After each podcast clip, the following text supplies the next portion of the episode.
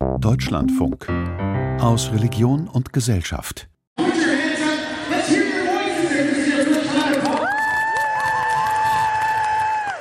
Mit dem Frühling beginnt in Kanada wie in ganz Nordamerika die Zeit der Powwows, der großen Zusammenkünfte indigener Stämme mit traditionellen Tänzen, Trommelmusik und Gesängen.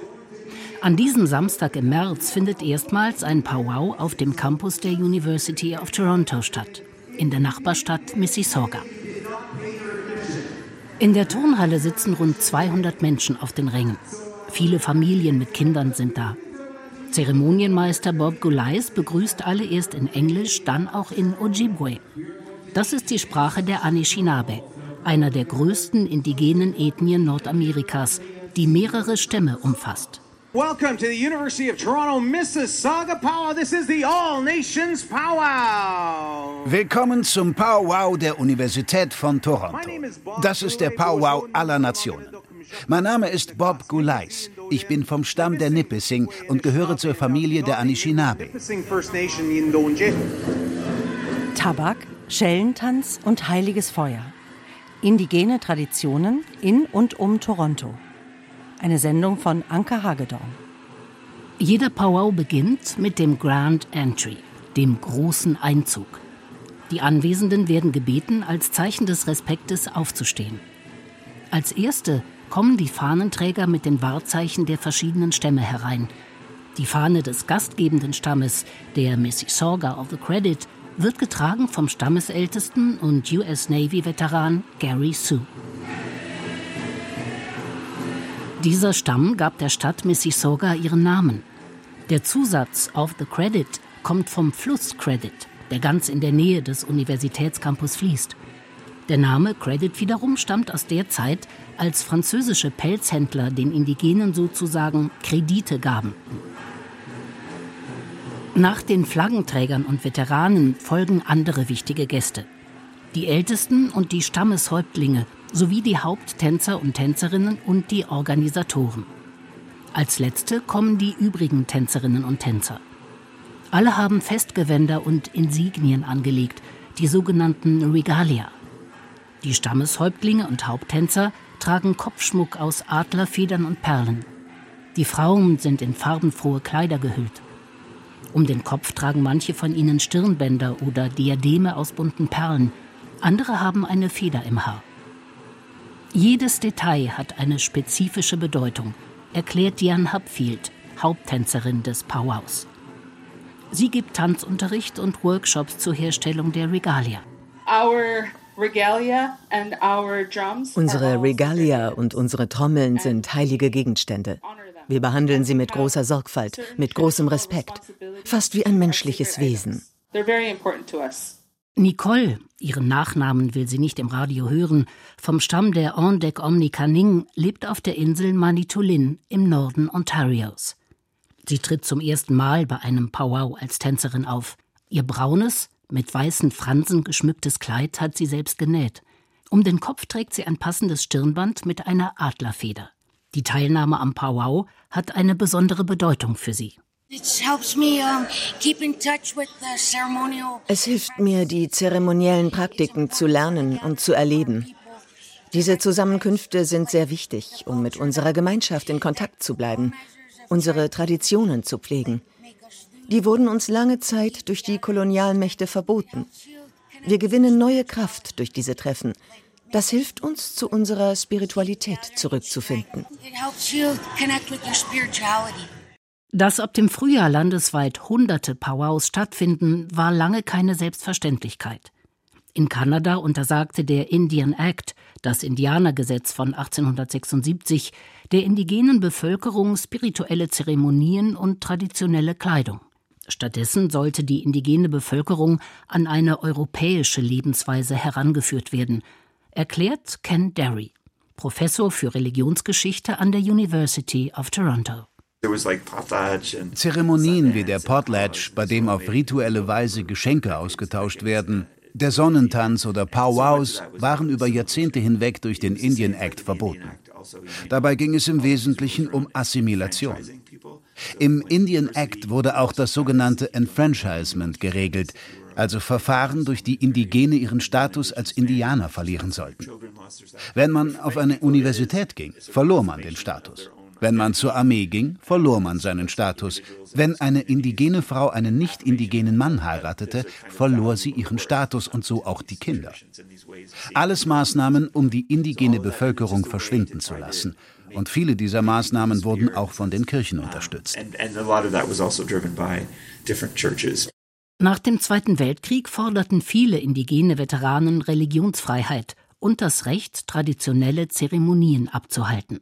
1951 wurde dem Indian Act ein Zusatz beigefügt, der es der indigenen Bevölkerung erlaubte, ihre traditionellen Zeremonien wieder aufzunehmen.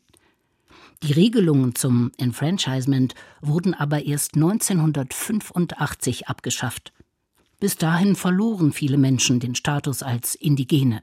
Zur Assimilation sollte auch beitragen, dass indigene Kinder zwangsweise in Internate geschickt wurden die sogenannten Residential Schools. Dort wurden indigene Identität und Kultur systematisch unterdrückt. Die Auswirkungen des Internatsystems werden seit 2008 dokumentiert und aufgearbeitet. Die Wahrheits- und Versöhnungskommission, die bis 2015 tätig war, stellte fest, dass über 4000 Kinder in diesen Schulen zu Tode kamen. Durch Krankheiten, Mangelernährung oder Unfälle. Viele waren Gewalt oder sexuellen Übergriffen ausgesetzt. Seitdem wird die Frage nach Versöhnung zwischen indigenen und nicht indigenen Bevölkerungsgruppen zunehmend diskutiert. Dass sich die kanadischen Universitäten intensiver mit diesem Thema befassen, ist eine neuere Entwicklung. Da klaffte bisher eine große Lücke. Wir wissen gar nicht genau, wie viele indigene Studierende wir haben, denn die Angaben dazu sind natürlich freiwillig. Aus Gesprächen mit indigenen Studierenden wissen wir aber, dass diese sich nicht wirklich willkommen fühlen auf unserem Campus in Mississauga. Und das in einer Stadt, deren Name von dem eines indigenen Stammes abgeleitet wurde. Seit dem Bericht der Wahrheits- und Versöhnungskommission wurden nach und nach Maßnahmen getroffen, um dem Rechnung zu tragen. Und das Powwow ist ein Teil dieser Bemühungen. So ist es kein Zufall, dass zum Auftakt dieses ersten Powwows an der University of Toronto, Mississauga, mehrere Ministerinnen und Minister der Provinz Ontario gekommen sind und auch die Bürgermeisterin der Stadt, Bonnie Crombie. Es ist schon erstaunlich, wie lange es gedauert hat, hier ein Powwow abzuhalten. Aber ich bin froh, dass sich die Universität dazu entschlossen hat. Ich selber lade zu vielen meiner öffentlichen Termine Stammesälteste ein, damit sie eine rituelle Rauchzeremonie abhalten oder einen Segen sprechen. Wir sind in diesem Prozess der Versöhnung zwischen Kanadiern und indigenen Völkern sehr engagiert wie viele andere Städte auch. Powwows bieten der nicht indigenen Bevölkerung eine Gelegenheit, sich mit der Kultur der verschiedenen Stämme auseinanderzusetzen und aufeinander zuzugehen, betont auch Diane Hupfield. Powwow dancing is just like a really Powwow-Tänze sind ein gutes Umfeld, um Menschen zusammenzubringen. Powwows bieten die Chance, Freundschaften mit Indigenen zu schließen, gemeinsam zu essen, zu tanzen. Lasst uns daher Freundschaften schließen. Lasst unsere Kinder gemeinsam im Park miteinander spielen. Nur so können wir uns wirklich versöhnen. That's the way we're going to have true reconciliation. Alle Tänze beim Powwow haben eine spirituelle Bedeutung. So wird der Schellentanz als Heiltanz verstanden. An die Kleider sind zahlreiche Metallschellen genäht. Ihr Klang soll Teil des Heilungsprozesses sein. Andere Tänze und Gesänge thematisieren die enge Verbindung der indigenen Völker zur Natur. So tragen die Tänzer beim Grastanz lange Farbbänder an ihren Gewändern. Die fließenden Bewegungen sollen an die Bewegungen des Präriegrases erinnern. Der Hühnchentanz zeichnet sich durch ruckartige Kopf- und Armbewegungen aus. Sie ahmen das Paarungsverhalten der Präriehühnchen nach. Und der Watersong feiert das Wasser als Grundelement des Lebens. Vorgetragen wird das Lied von Valerie King. Sie ist bei den Mississaugas of the Credit Waterkeeper, die Wasserhüterin. Diese Rolle wird traditionell von Frauen übernommen. Wir bringen das Leben. Wir alle stammen aus dem Wasser im Bauch unserer Mutter und hören dabei ihren Herzschlag. Wenn wir vom Herzschlag unseres Stammes sprechen, dann meinen wir genau das. Ich werde jetzt das Wasserlied singen. Es sagt, ich liebe dich, ich danke dir, ich respektiere dich. Schließt kurz eure Augen.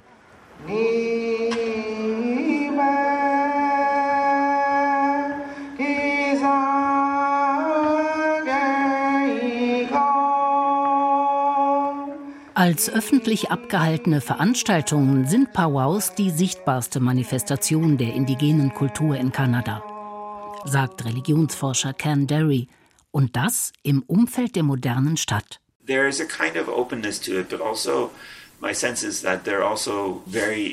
Sie sind zwar öffentlich, aber ich denke, sie richten sich vor allem an die indigene Gemeinschaft. Powwows haben etwas mit Erneuerung, mit Heilung und mit der indigenen Identität zu tun. Natürlich sind andere Personen dort auch willkommen, aber die Powwows sind nicht in erster Linie als Werbeveranstaltungen zu verstehen, sondern es geht um die Indigenen, um ihre Traditionen, ihre Weltanschauung und ihr Wissen.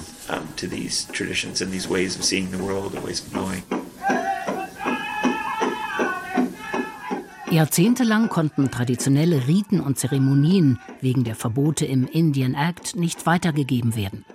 Ein Traditionsbruch. Jetzt wird versucht, das traditionelle Wissen in Kursen oder Workshops an Schulen und Universitäten weiterzugeben. Eine wichtige Rolle kommt dabei den Elders zu, den Älteren.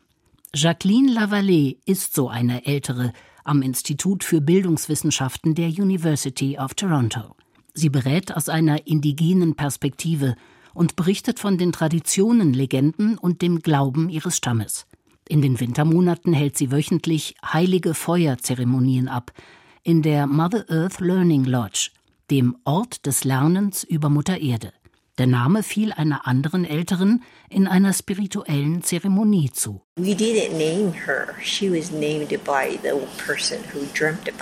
Wir haben uns den Namen nicht ausgesucht, sondern die Person, die von diesem Ort geträumt hat.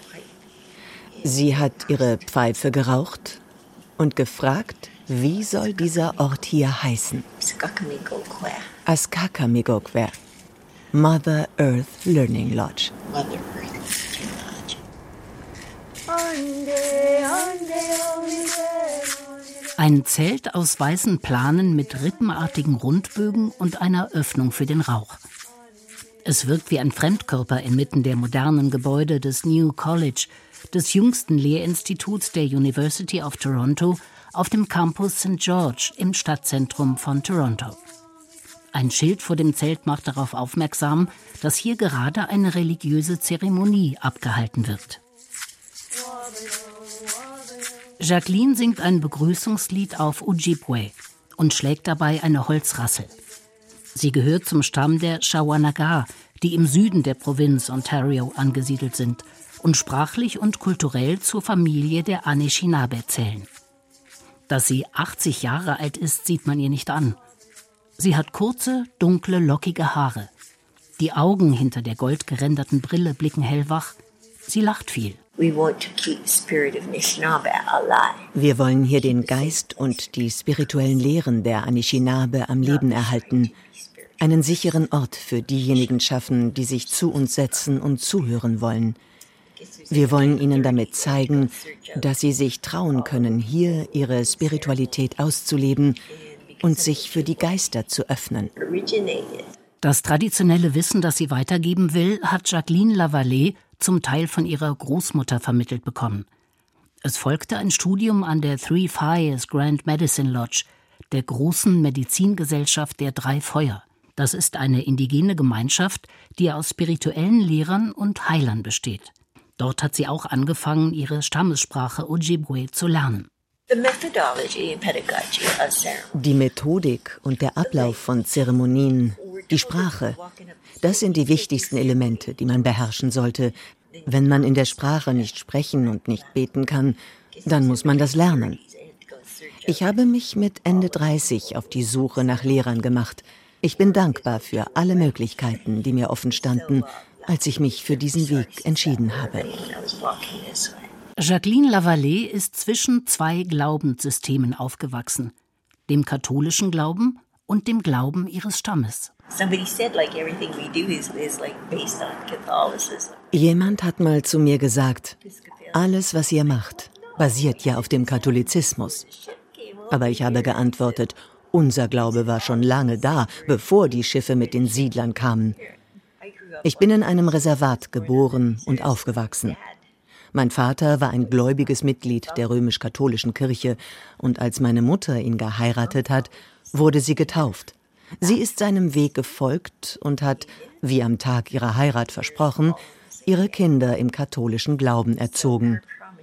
Wir sind jeden Sonntag mit unserem Vater in die Kirche gegangen. Gleichzeitig habe ich von meinen Verwandten aber auch die Spiritualität meines Stammes gelernt.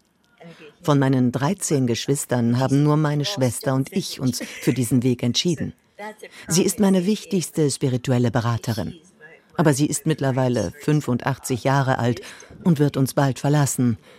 Dann ruht die gesamte Verantwortung auf mir. Ich werde die Familienälteste sein. Das ist eine Aufgabe, die mir Angst macht. Sie selbst sieht sich in erster Linie als Geschichtenerzählerin.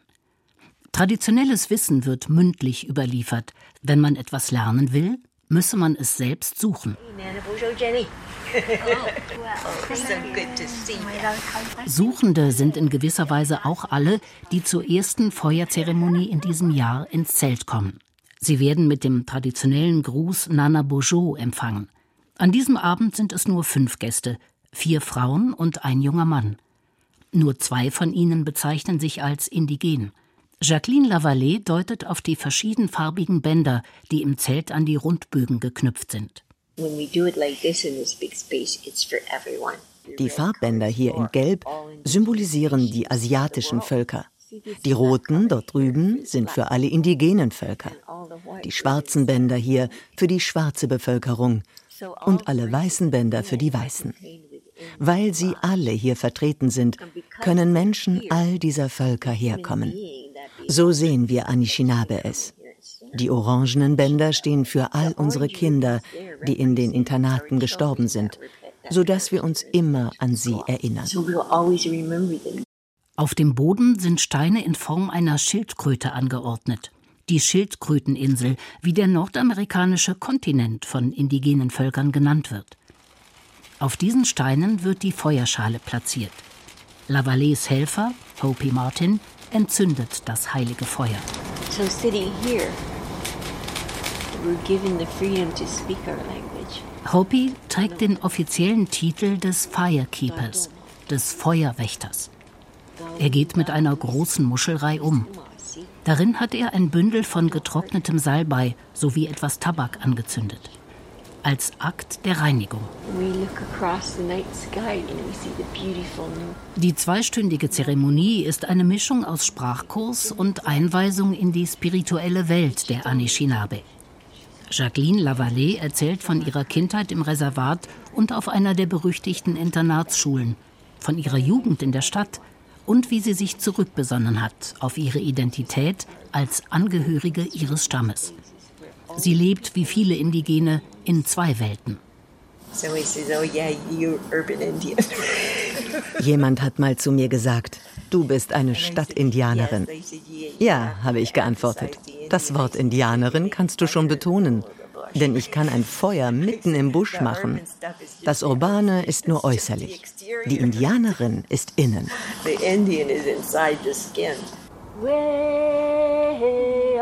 Am Ende der Zeremonie stimmt sie den Travel Song an, ein Reiselied, um allen eine heile Rückkehr nach Hause zu wünschen. Dann steigt sie in das vor dem Zelt geparkte Auto und kehrt in ihre Stadtwohnung zurück. Sie hörten Tabak, Schellentanz und heiliges Feuer. Die indigenen Traditionen in und um Toronto. Eine Sendung von Anke Hagedorn. Es sprachen Claudia Mischke, Tom Jakobs und Susanne Reuter. Ton und Technik Oliver Dannert. Regie Michael Wehrhahn.